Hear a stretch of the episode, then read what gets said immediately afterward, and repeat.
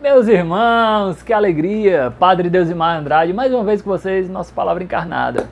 Antes de começar o Evangelho, nunca esqueça: seu contato pessoal com a palavra de Deus é fundamental. Mais do que ouvir falar de Deus, é importante ouvir Deus. E nós só ouvimos Deus se nós rezamos, se nós conversamos com Ele, para escutar verdadeiramente o que Ele tem a nos falar. Dia 4 de janeiro, quinta-feira. Exatamente. Feliz ano novo para você, né?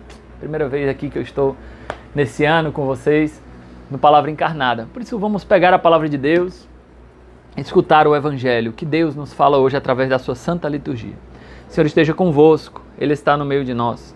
Proclamação do Evangelho de Jesus Cristo segundo João. Glória a vós, Senhor. Naquele tempo, João estava de novo com dois de seus discípulos e vendo Jesus passar, disse: Eis o Cordeiro de Deus.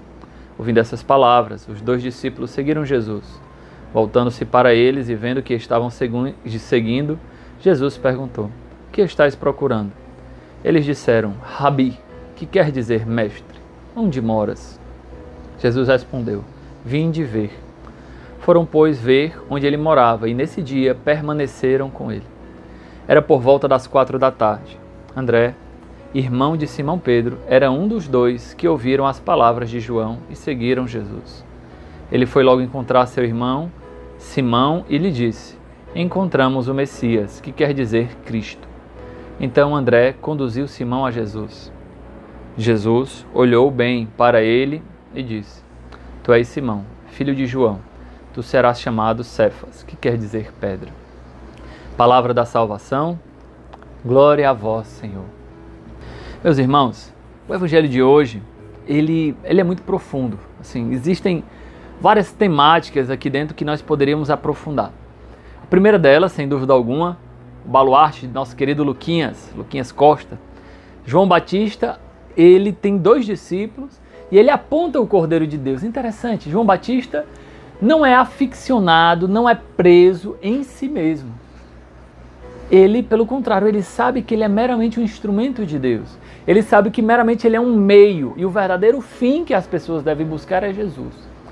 E ele aponta: Eis o Cordeiro de Deus, porque ele reconhece Jesus como o Cordeiro de Deus. Essa imagem do Cordeiro é muito simbólica, porque o Cordeiro era o objeto de sacrifício do Antigo Testamento. Então João já aponta para a finalidade a qual Cristo veio à humanidade, para salvar através do seu sacrifício através da sua morte, a expiação dos nossos pecados, salvar a humanidade através da expiação dos nossos pecados. Então, a primeira coisa também que nós deveremos nos questionar. Nós também somos sinais claros da presença de Deus. Nós apontamos para o Cordeiro de Deus, nós preparamos os caminhos para que as pessoas encontrem com Jesus? Ou será que nós somos uma luz fosca? Até brilhamos, mas qual a diferença de um raio que passa por um, por um vidro translúcido por um vidro fosco? Que é um pouquinho de física, né? O raio, quando o vidro é translúcido, o raio passa diretamente por ele. Quando o vidro é fosco, ele bagunça a luz. Ele, de alguma forma, ele dispersa a luz.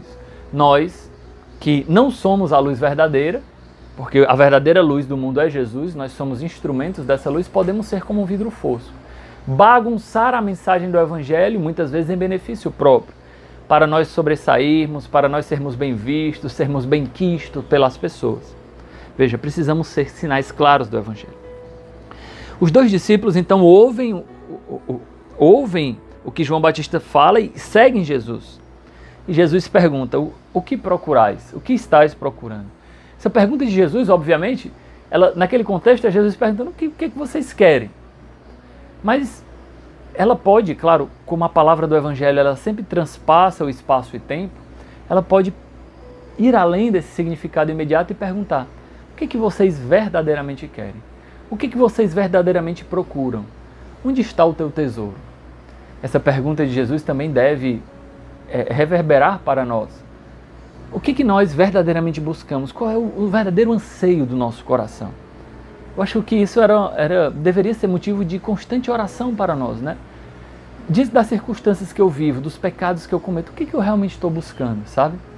O que, que eu que, que o meu coração verdadeiramente anseia? Será que eu digo que amo a Deus, mas na verdade eu estou querendo buscar outras coisas, consolações, ser o centro das atenções, ser visto como uma boa pessoa? Anyway, vejam, os discípulos eles não sabem bem o que responder e ele diz: Senhor, onde moras? Onde moras, né?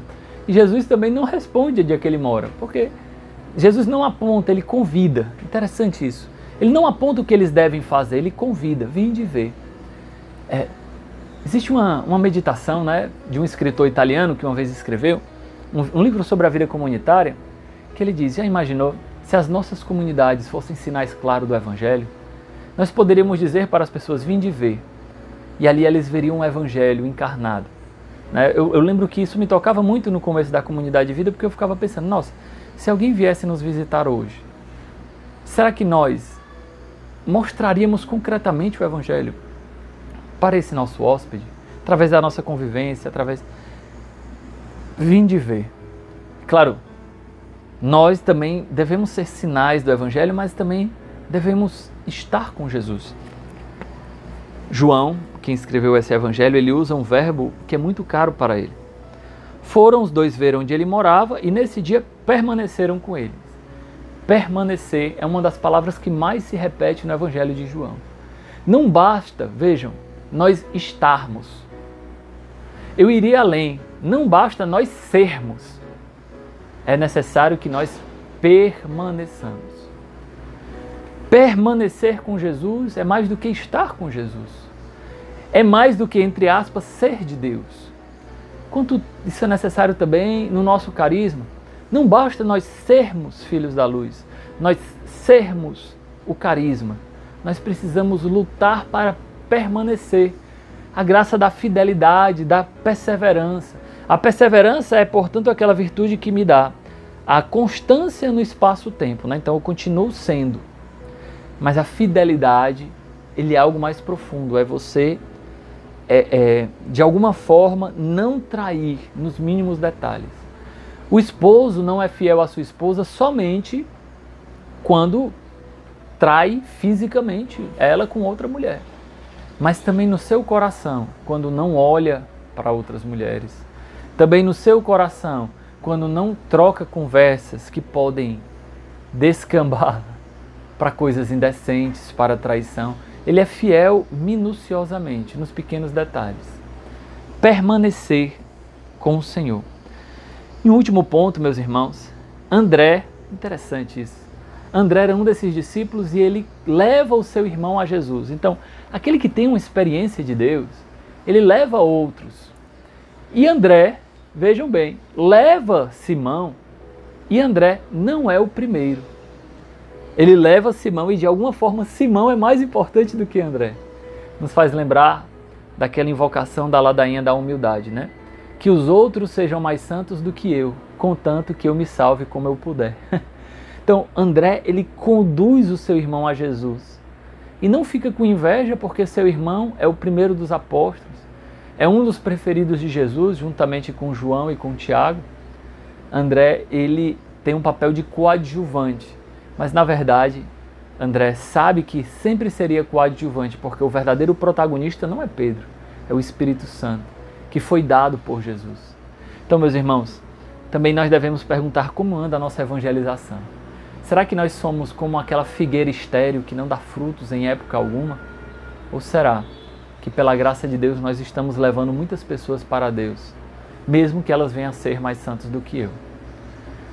O Senhor esteja convosco, Ele está no meio de nós. Pela intercessão de Santo André e de São Pedro, Abençoe-vos Deus Todo-Poderoso, Pai, Filho e Espírito Santo. Amém.